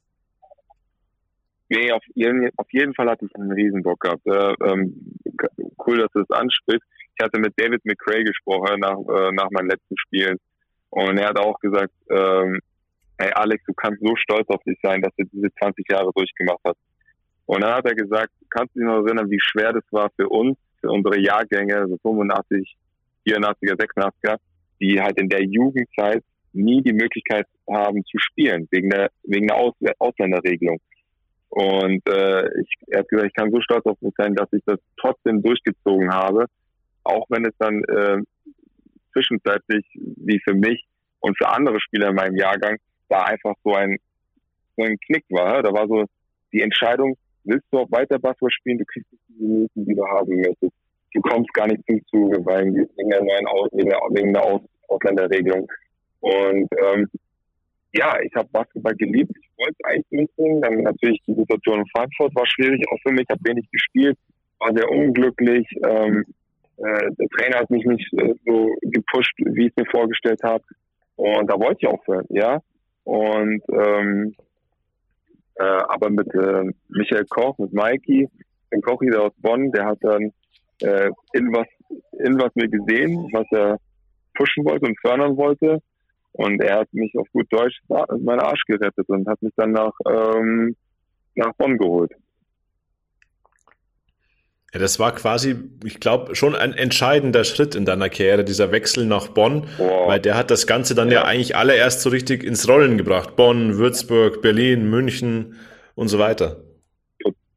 Voll. Als, wie gesagt, ähm, Mike Koch hat mir wieder die, die Liebe zum Basketball auch wieder äh, gezeigt und hat auch ähm, was Neues entdeckt bei mir. Ich war da vorher kein Schütze. Ich konnte überhaupt nicht werfen. Es war wie fünf gegen vier, lass den King irgendwo in der Ecke ich war da athletisch, konnte, ich, was ich gut konnte, war sehr gut verteidigen. Ich konnte den Ball danken an allem drum und dran. Aber werfen konnte ich halt nicht. Und Mike hat irgendwas in mir gesehen, dass meine Wurfmechanik eigentlich sehr ziemlich gut aussieht. Man muss einfach daran feilen.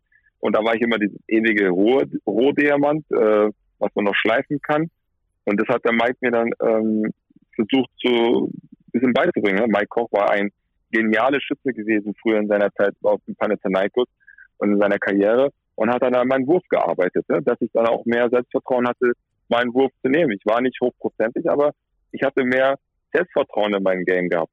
Und dann, wo ich nach Würzburg gegangen bin, hatte ich den, äh, den Michael Meeks und den Marcel Schröder, die dann unglaublich Zeit investiert haben mit mir ähm, in Individualtraining und ähm, äh, nach dem Teamtraining, vor dem Teamtraining. Und da haben wir halt unglaublich tausende Millionen Würfen genommen. Das war Maxi Kleber, das war Mo Stucky und ich. Wir haben unglaublich stundenlang in der Halle trainiert und geworfen, bis man dann irgendwann so ein Selbstvertrauen hatte, dass es dann im Spiel es dann übergeleitet hat. Und das war ein schöner Abschnitt in meine Karriere, so ein, so ein Zwischenschritt, wo ich dann gesehen habe, wow, jetzt kann ich noch werfen, ich kann danken und ich kann verteidigen. Also äh, irgendwann muss ich mal den nächsten Schritt gleich schaffen, in die Euroleague oder so. Und äh, das war dann, äh, wo man dann das Potenzial gesehen hat. Dann kam halt dann Berlin danach, weil die es halt gesehen haben, wow, der Alex King kann nicht nur gut verteidigen, kann auch ähm, gut äh, zum Korb ziehen, sondern er kann halt auch werfen. Und gerade wenn du im europäischen Bereich äh, auf dem Top-Level spielen musst, musst du halt einen gewissen, gewissen Wurf haben auf der Position, die ich gespielt habe. Mm. In einem Spiel äh, hast du sieben von sieben Dreiern geworfen in Mariupol. Ähm, ziemlich krass, ja. aktueller Zusammenhang natürlich, äh, mega krass, äh, gerade mit dem Ukraine-Konflikt, in dem man ja diese Stadt häufiger hört. Äh, wie denkst du an dieses Spiel zurück? Äh, hatte dann bestimmt auch einen größeren Einfluss, rein sportlich jetzt mal, dass man dann in solchen Spielen auch ja. merkt, Mensch, da geht aber richtig was. Ja, genau, das war auch äh, auf jeden Fall für mich ein ja, ein, ein, ein unglaubliches Selbstvertrauen durch. Ja, wenn man so ein Spiel gespielt hat, äh, sieben von sieben, man hört dann auch, das ist ein Eurocup-Rekord, den ich da aufgestellt habe, dann natürlich, da, da, da, da sprichst du nur vor Selbstvertrauen, ne? da denkst du, du bist äh, in der jetzigen Zeit wie Clay Thompson äh, und denkst, du triffst jetzt jeden Wurf. Aber das ist halt harte Arbeit. Ne? Das ist wirklich, wenn dieser Sprichwort Hard Work pays off, hat es wirklich ähm, in dem Zeitpunkt jetzt auch ausgezahlt. Ähm, dass es halt sich irgendwann lohnt und belohnt sich damit, äh, so ein Spiel äh, hinzulegen. Und ähm, klar, danke ich natürlich Marcel Schröder, der mir dieses Jahr so viel äh, Vertrauen auch geschenkt hat. Und wenn du so ein Vertrauen von einem Trainer bekommst und du spielst dann auch so gut, dann, dann siehst du, äh, dann siehst du dann das über Kopf, als ob das ein, eine riesen Tonne äh, Wasser ist, ja, wo du denkst, da, da splasht alles rein. Und ähm, für mich war das unglaubliches Gefühl und ähm, klar, in der jetzigen Situation, wenn man da zurückdenkt, oh, was da jetzt in, in, was da passiert in Mariupol, denkt man schon mit einem bitteren Beigeschmack, wow, diese Halle gibt's wahrscheinlich gar nicht mehr, ne? weil in der Zeit, wo wir da waren in Mariupol, ähm, war das jetzt eine kleine Fabrikstadt, äh, sehr viel Fabrik. Ich kann mich immer daran erinnern, dass äh, das Hotel nicht so gut war. Und in der Zeit war auch irgendwie, das war crazy. Es hat echt Geld geschneit dort in, in dieser Stadt, weil es halt so um, um diese Halle war um so viel Fabrik und also nicht, was da für Sachen da gemacht worden ist, aber das war so krass und äh, ja, es war arschkalt in der Zeit. Und ähm, dass man so ein Spiel auswärts hinlegt in so eine, so eine Situation, das ist halt unvergesslich. Ja. Genau zehn Jahre her übrigens. 2012 Wahnsinn, war ja. das, ja. ja. 2012, ja. ja.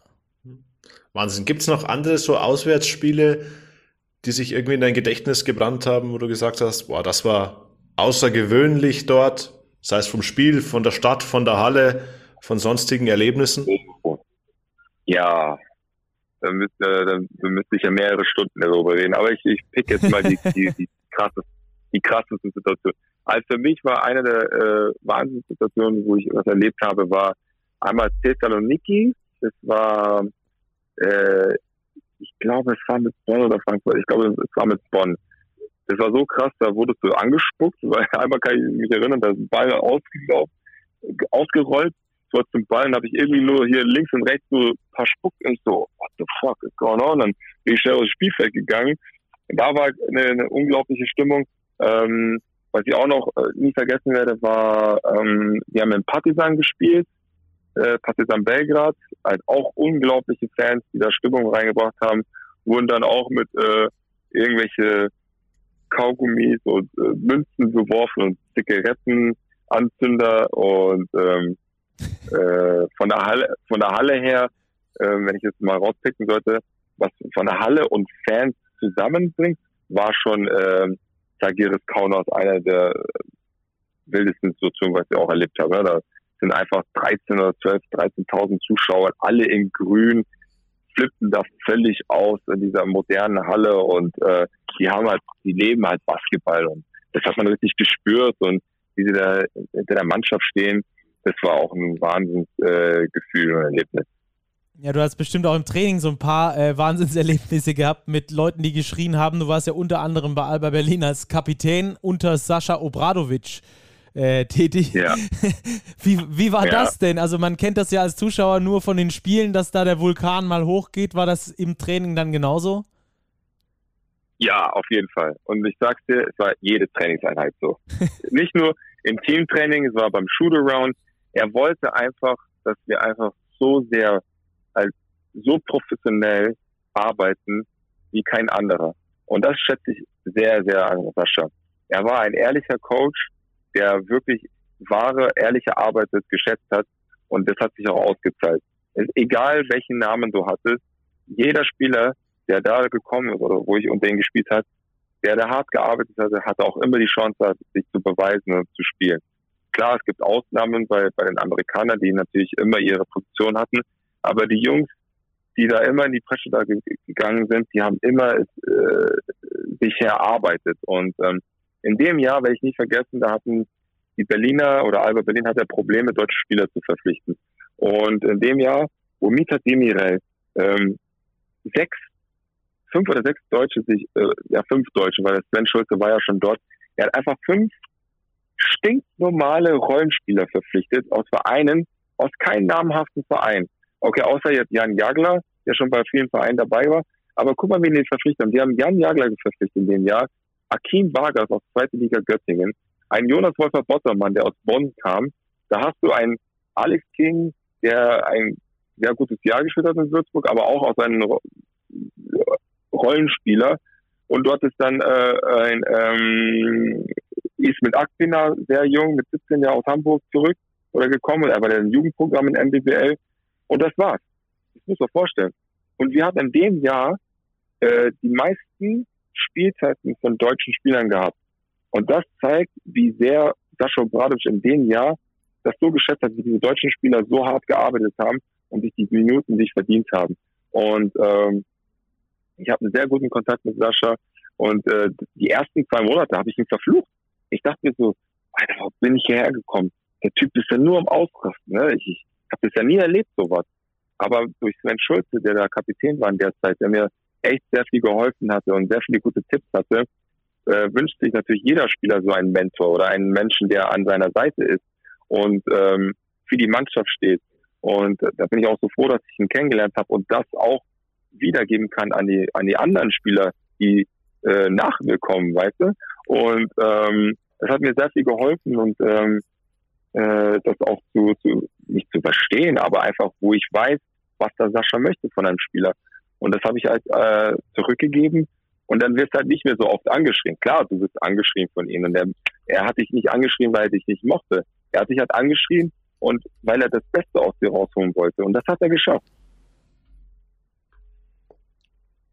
Ja, es Wahnsinn, glaube ich. Ich glaube, man kann es nicht nachvollziehen, wenn man nicht live dabei gewesen ist. Du bist ja dann direkt ähm, von Berlin als Kapitän zu den Bayern gegangen. Das war damals ja fast noch eine größere Rivalität, als sie heute ist. Da war ja die Geschichte mit Heiko, mit dem Trikot am oh, Kreuz, ja. dann diese ganzen Wechsel. Jan Jagler ging nach München, Nihat Cedovic ging nach München, mhm. Dion Thompson ging nach München.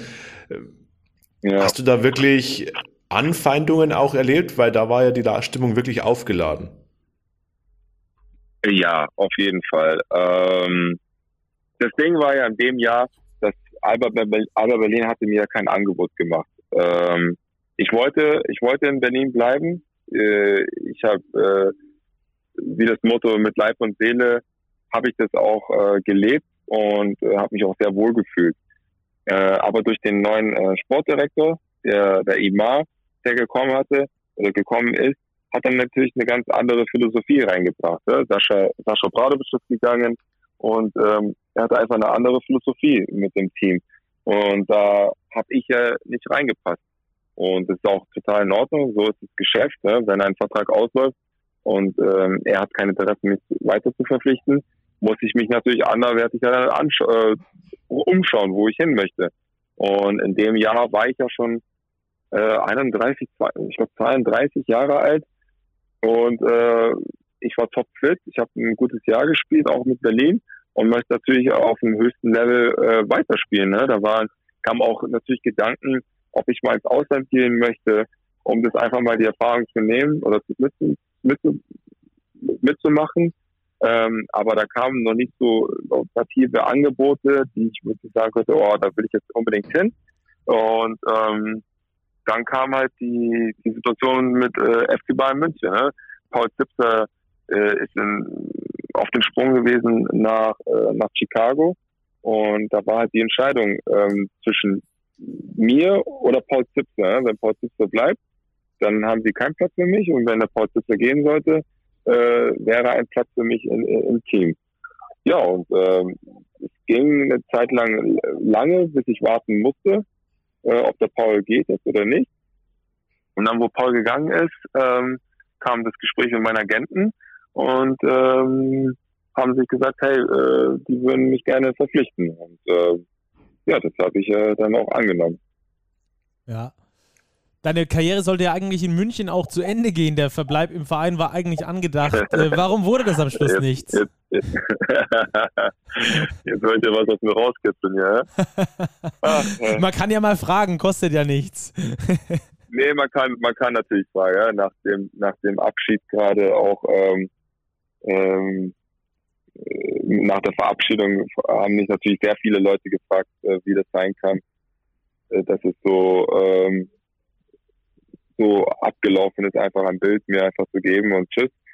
Ähm, aber es ist völlig okay. Ja. Ich habe ich hab da damit abgeschlossen auch und ähm, ähm, ja, da waren äh, waren ja, ist ja auch kein Geheimnis, war ja auch öffentlich, dass wir mit mir nach meiner Karriere da was planen wollten und ähm, dass ich auch, äh, wie gesagt, ich hätte ja diese letzten zwei Jahre gar nicht spielen sollen. Ne? Ich, ich wäre ja schon in München nach meinem vierten Jahr oder nach dem dritten Jahr oder vierten Jahr nach München hätte ich ja schon aufhören sollen und dann ins, ähm, ins Management ähm, einsteigen sollen, um davon bei Jesi was äh, zu lernen und äh, von ihm über die Schulter zu gucken und ähm, und dann halt weiterzuschauen. Ähm, durch Corona und äh, andere Sachen ähm, ist es dann nicht mehr dazu gekommen und ähm, das lassen wir jetzt mal so stehen. Okay. Wir bohren auch nicht weiter nach. ja. es, ist aber, es ist wirklich, ist alles okay. Ja? Ähm, ich habe davor mir sehr viele natürlich Gedanken darüber gemacht, ähm, sehr viele Fragezeichen, aber ähm, so ist das Geschäft. Ja? Das ist ähm, da, da, da geht halt das Geschäftliche über das Menschliche und ähm, das musste ich akzeptieren und musste dann ähm, wieder vor, voranschauen. Und ähm, Würzburg hat mir diese Chance gegeben, ähm, dass ich ein schönes Ende ähm, erleben soll und kann. Und ähm, bin auch sehr dankbar dafür, dass Würzburg diese Möglichkeit mir gegeben hat. Und ähm, das war auch ein wunderschönes Ende. Das letzte Heimspiel in Würzburg wurde ich unglaublich äh, verabschiedet mit einen Videobotschaften von, von Menschen, die mir am Herzen lag und mit Gegnern, gegen die ich gespielt habe. Und ähm, es war ein sehr, sehr schöner Abschied äh, für mich und für meine Familie und wurde applaudiert und ähm, war wunderschön. Also auch genauso wie die anderen äh, Vereine, wo ich viele Jahre gegen die gespielt habe, wo ich nie gedacht habe, dass sie mir ein Geschenk äh, überreichen würden. Ne? Halt jetzt zum Beispiel in Bayreuth mit Basti ja? und ähm, oder ähm, oder in Oldenburg wurde ich auch unglaublich herzlich äh, applaudiert und hat mir natürlich sehr viel bedeutet. Ne? Klar, ich war immer der Gegner, aber ich war immer noch der Mensch Alex King. Und äh, das wird sich auch nie ändern. Ne? Ähm, äh, wie gesagt, in anderen Vereinen wurde ich immer herzlich verabschiedet und ähm, das ist schön zu sehen, dass ich was hinterlassen habe für den Basketball und ähm, das rührt mich. Ja, du hast definitiv was hinterlassen, also diese 638 Spiele ich wüsste nicht, wer die ja. nur annähernd erreichen soll in den nächsten Jahren. Du gehst quasi als absolute BBL-Legende, als Rekordspieler. Ein kleiner Punkt, der dann auffällt, dein Trikot hängt ja. noch unter keiner Hallendecke. Ist das ein Punkt, der dich ärgert? Oder wo du sagst, okay, ich war ähm, einfach an vielen Standorten, es ist so, wie es ist. Ja, genau, es ist, es ist so, wie es ist. Ich habe mir auch, eine, ich habe mir auch äh, Gedanken gemacht. Ich hatte äh, wo ich in der Zeit war in München, das war schon natürlich auch für mich äh, ein wäre ein schönes Ende gewesen, wenn ich da meine Karriere beendet hätte und da mein Trikot irgendwo aufging, wo ich angefangen habe und dann, wo ich das auch da beende und da kommt mein Trikot hin. Ne? Das war natürlich für mich eine Wunschvorstellung, wo ich nach München gekommen bin. Ne? Ähm, das wird wohl nicht mehr passieren. ähm, aber ähm, ich, ich bin nicht mega traurig. Ähm, ich weiß, ich habe mehrere Stationen besucht. Ich weiß, ich habe nicht wie ein Pair oder ein Ricky Pauling in einem Verein äh, mehr als 15 Jahren gespielt ähm, oder 10 Jahren oder 15 Jahren oder ein, ein Tess Robinson oder ein Pascal Roller. Ähm, ich glaube, für mich war immer so, ich war ein Spieler, das nicht das größte Megatalent war auf dieser Welt, wo man sagen könnte, okay, wir äh, der Alex King, mit 17 bauen wir auf und der wird seine Rest seines Lebens hier im Verein spielen oder er geht in den NBA. Sondern ich war immer ein Spieler, der ein Rollenspieler war, aber ich war nicht nur, ich habe manchmal es nicht sehen wollen, ich wollte nicht nur ein Rollenspieler sein, sondern ich wollte ein Spieler sein, der auch ein, ein Anteil des Sieges haben soll. Ich möchte mich selber weiterentwickeln als Spieler. Ich habe mich auch niemals damit abfinden wollen, dass ich kein Schütze bin. Ich wollte ein Shooter werden. Und viele Leute haben gesagt, oh, der wird niemals ein Schütze, der Typ kann nicht werfen, der wird nie. Aber das hat mich motiviert. Ich glaube, die Leute, die nie an mich geglaubt haben, die haben mich dahin gebracht, wo ich bin. Und das hat mich gepusht. Und ähm, erstmal danke an alle. und äh, dementsprechend, das hat mich immer gepusht. Und deswegen kann ich auch immer hier, auch den jungen Spielern sagen, lasst euch niemals sagen, ihr könnt das nicht. Man kann das. Ich habe es bewiesen, dass ich mit 26, erst mit 26 zu einem Schützen geworden bin. Das ist krass. Das muss man sich erstmal geben. Aber es hat auch sehr viel harte Arbeit ähm, gekostet. Sehr viel, ähm, sehr viel Freizeit hat es gekostet, nur in der Halle zu, zu sein und da äh, zu, zu trainieren. Deswegen ähm, habe ich das immer, habe ich das immer genutzt Und ähm, jetzt bin ich halt da, wo ich äh, gewesen war. Und deswegen bin ich jetzt natürlich zurück zum Trikot. Genau, das hätte ich schon ein bisschen vergessen, die. Aber ähm, natürlich würde es mich freuen, irgendwo in der Halle ein Trikot zu sehen von mir. Aber in den Vereinen, wo ich war, habe ich immer mein Herzblut hinterlassen. Ich habe immer für den Verein und für die Fans mein Bestes gegeben. Und ähm, und als Person möchte man sich immer weiterentwickeln. Man möchte immer den nächsten Schritt machen, um Euroleague zu spielen oder NBA zu spielen. Und mein, mein Limit war halt Euroleague. Und ich habe das erreicht.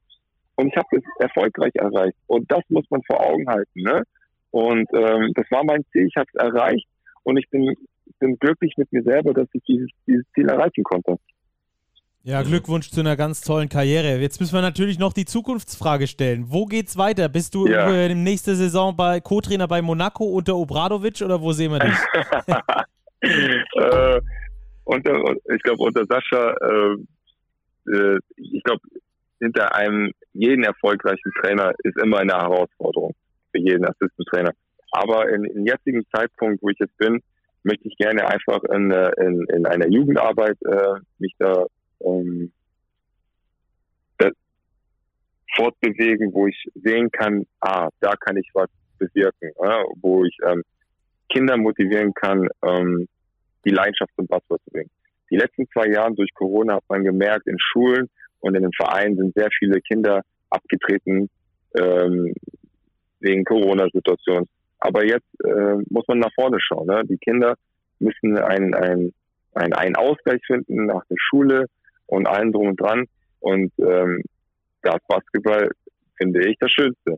Und ähm, da möchte ich gerne an den Schulen arbeiten, in den Vereinen auch arbeiten, äh, um, um den Basketball wieder attraktiver für die Kinder zu, äh, zu machen. Und äh, da sind mehrere Optionen für mich. Da habe ich jetzt noch keine festen, aber das sind Möglichkeiten für mich. Und aber jetzt zur Zeit fühlen wir uns äh, wohl in Würzburg und äh, bleiben erstmal hier, unser Standort und dann äh, werden wir darauf ausbauen. Sehr schön. Dafür auf jeden Fall viel yeah. Erfolg, dann auch äh, für, die, für die Karriere danach. Vielen Dank, dass du dir die Zeit genommen hast. Und, äh, Vielen Dank, ich danke euch. Ja. Vielen Dank. Dann, äh, es hat echt Spaß gemacht. Und ja, wir, hoffe, wir könnten mit dir stundenlang plaudern, Alex. Ich glaube, wir könnten. Ich weiß. Wir, wir könnten ich eine weiß. Saison voll jede Woche eine Folge mit Episoden aus deiner Karriere füllen. Ja, Von daher, wir hoffen, wir haben die allerwichtigsten Eckpunkte abgesteckt. Klar, wir hatten, hätten auch über Nationalmannschaft noch sprechen können und so weiter und so weiter. Aber ja. Du wir hast einfach so viel erlebt. Genau, wir Eben. laden dich mal als Experte hier ein. Jetzt kannst du ja als Experte bei uns auftreten. Gerne. Super. Gerne. Super. Super. Dann also, machen wir das. Wir hören uns. Danke, Alex. Ja, wir hören uns. Bis dann. Mach's ciao, gut. Ciao. Ciao, mach's gut, Alex. Ciao. So. Alex King, die Legende, ist nicht mehr dabei, aber vielleicht ja dann bald als Podcast-Experte, oder? Das ja, machen oder, wir safe. Den rufen wir auf jeden Fall mal Auf jeden Fall. Oder doch als Co-Trainer von Sascha Obradovic. das war eigentlich ein ganz guter Take, oder? Das, das würde ich gut finden, wenn er direkt da einsteigt bei, bei Obradovic. Die scheinen sich ja sehr zu schätzen. Sie scheinen sich zu schätzen. Also so wie ich es jetzt rausgehört habe, glaube ich, will Alex doch eher erstmal an die jüngere Generation ran. Aber wer weiß, was die Zeit bringt. Ja, genau. Ist ja noch ein Jungspund. Man denkt ja immer, oh Gott, die Basketballkarriere ist vorbei. Da muss aber alt sein. Dabei ist er ja äh, nur ein paar Jährchen älter als wir hier und ich fühle mich jetzt noch nicht wirklich als Rentner. Also. ja, wir haben auch keine 20 Jahre BBL in den Knochen, Stacki. Das stimmt, das stimmt, aber, aber ähm, er, ist na, er ist deswegen trotzdem noch lange kein Rentner, sondern Nein, ähm, auch sein Leben geht ja jetzt erst los. Äh, haben wir ja auch besprochen, die große Freiheit mit äh, abends einfach mal im Kino zum Kinobesuch Ja zu sagen, die kommt ja jetzt erst. Ja, absolut. Ich glaube, ähm, mit 37 Jahren, Alex King, wird jetzt sein Leben nach dem Profitum durchaus genießen. Das stimmt. Hätten wir ihn eigentlich noch fragen müssen, hat er irgendwann eigentlich mal Pro A gespielt? Ich glaube nicht, oder? Er war 20 Jahre in der BBL. Von ja, Frankfurt davor? weg. Ah, mit 17 ist er schon nach Frankfurt. Er ist ne? mit 17 nach Frankfurt und seither, 2002 war das, seither durchgehend in der BBL aktiv. Wahnsinn. Ja, das ist tatsächlich Wahnsinn. Und Frankfurt ist ein ganz gutes Stichwort, ähm, wenn wir jetzt noch ein kurzes äh, Pro A-Update geben. Denn in der Pro A stehen jetzt die Halbfinals an. Das ist auch äh, jetzt ganz interessant. Am Donnerstag wird es dort losgehen mit den nächsten Spielen. Und äh, aktuell, die Tübinger hatten ja vorgelegt, waren ja sehr viel früher mit ihrer Serie fertig, weil die da schon beginnen konnten, während die anderen noch warten mussten auf die Platzierungen. Die haben 3-1 gewonnen, genauso wie die Bayer Giants Leverkusen gegen Trier 3-1 gewonnen haben, nach 1-0 Rückstand in der Serie. Jetzt also die Tigers Tübingen gegen die Bayer Giants Leverkusen. Beide Clubs haben keine Lizenz für die BBL beantragt. Auf der anderen Seite des Playoff-Baums stehen die Rostock Seawolves gegen die Medipolis SC Jena. Ähm, und äh, die haben beide eine Lizenz für die Bundesliga beantragt. Allerdings ist nur der Gewinner aus diesem Duell dann tatsächlich auch sportlich berechtigt aufzusteigen. Von der anderen Seite möchte keiner aufsteigen, deswegen gibt es da keinen. Kam äh, jetzt die, die Pressemitteilung der Liga raus, dass also aktuell mit 17 Teams gerechnet wird. Es wird über eine Wildcard dann zeitnah von den Clubs in der BBL entschieden werden. Also die Halbfinals dort starten am Donnerstag da auch gerne mal reingucken. Ähm, das lohnt sich auch immer anzuschauen, vor allem jetzt in dieser hochintensiven Phase. Ähm, Jena ja nur mit 3 zu 2 gegen Paderborn weitergekommen. Die Seawolves haben es mit 3 zu 0 gegen Karlsruhe gemacht. Ja, das ähm, wird eine ganz spannende Serie, weil eben beide Teams unbedingt in die BBL wollen. In Rostock herrscht, herrscht große Basketball-Euphorie. Ja, ich bin gespannt, wer sich da durchsetzt. Ich würde sagen, die Rostocker sind schon leicht favorisiert. Aber in den Playoffs kann so vieles passieren. Lassen wir uns überraschen. Ja. Spannende Entscheidung diese Woche also in der Pro A, beziehungsweise die letztendliche Serienentscheidung wird es dann nicht mehr diese Woche geben, aber es wird auf jeden Fall mal einen Fingerzeig geben. Ansonsten auch in der BWL 20 Lizenzanträge sind wohl eingegangen für die BBL. Ähm, 17 davon wurden schon genehmigt, wenn ich das richtig verstanden habe. Drei davon erstmal noch mit äh, Vorbehalt. Da kann es natürlich auch dann um die sportliche Qualifikation gehen. Also da wird es dann auch in den nächsten Wochen interessant, genauso wie beim Thema TV und äh, TV-Verträge. Auch das wird sicherlich in dieser Woche noch interessant. Da werdet ihr über unsere sozialen Kanäle dann noch weiter informiert, was da gerade Sache ist beim Thema TV-Vertrag für die Easy Credit BBL. Robert, es war unglaublich lang. Es war ein echtes Europa und Goodbye XXL Spezial, alles auf einmal, aber es hat unglaublich viel Spaß gemacht. Wir hatten richtig geile Gäste. Ja, man muss die Feste feiern, wie sie fallen, sagt man so schön. Man muss auch die Gäste feiern, wie sie kommen. Auf die Geschichte mit Benny Barth hätten wir sicherlich gerne verzichtet. Nicht auf die Geschichte, dass er hier war, sondern einfach auf diesen Zwischenfall an sich. Aber Euroleague Final Four, Champions League Final Four, Playoffs vor der Tür. Was will man mehr? Das stimmt. Mittwoch Euroleague Spiel 5, Donnerstag Pro A, Freitag geht es dann schon los ins ähm, Champions League Final Four und BBL ist ja natürlich auch noch. Da haben wir noch ein paar Spiele nachzuholen. Also, schaut viel Basketball, macht euch eine schöne Basketballwoche und wir hören uns dann wieder am kommenden Montag. Das war's erstmal von uns hier. Bleibt sportlich. Ciao.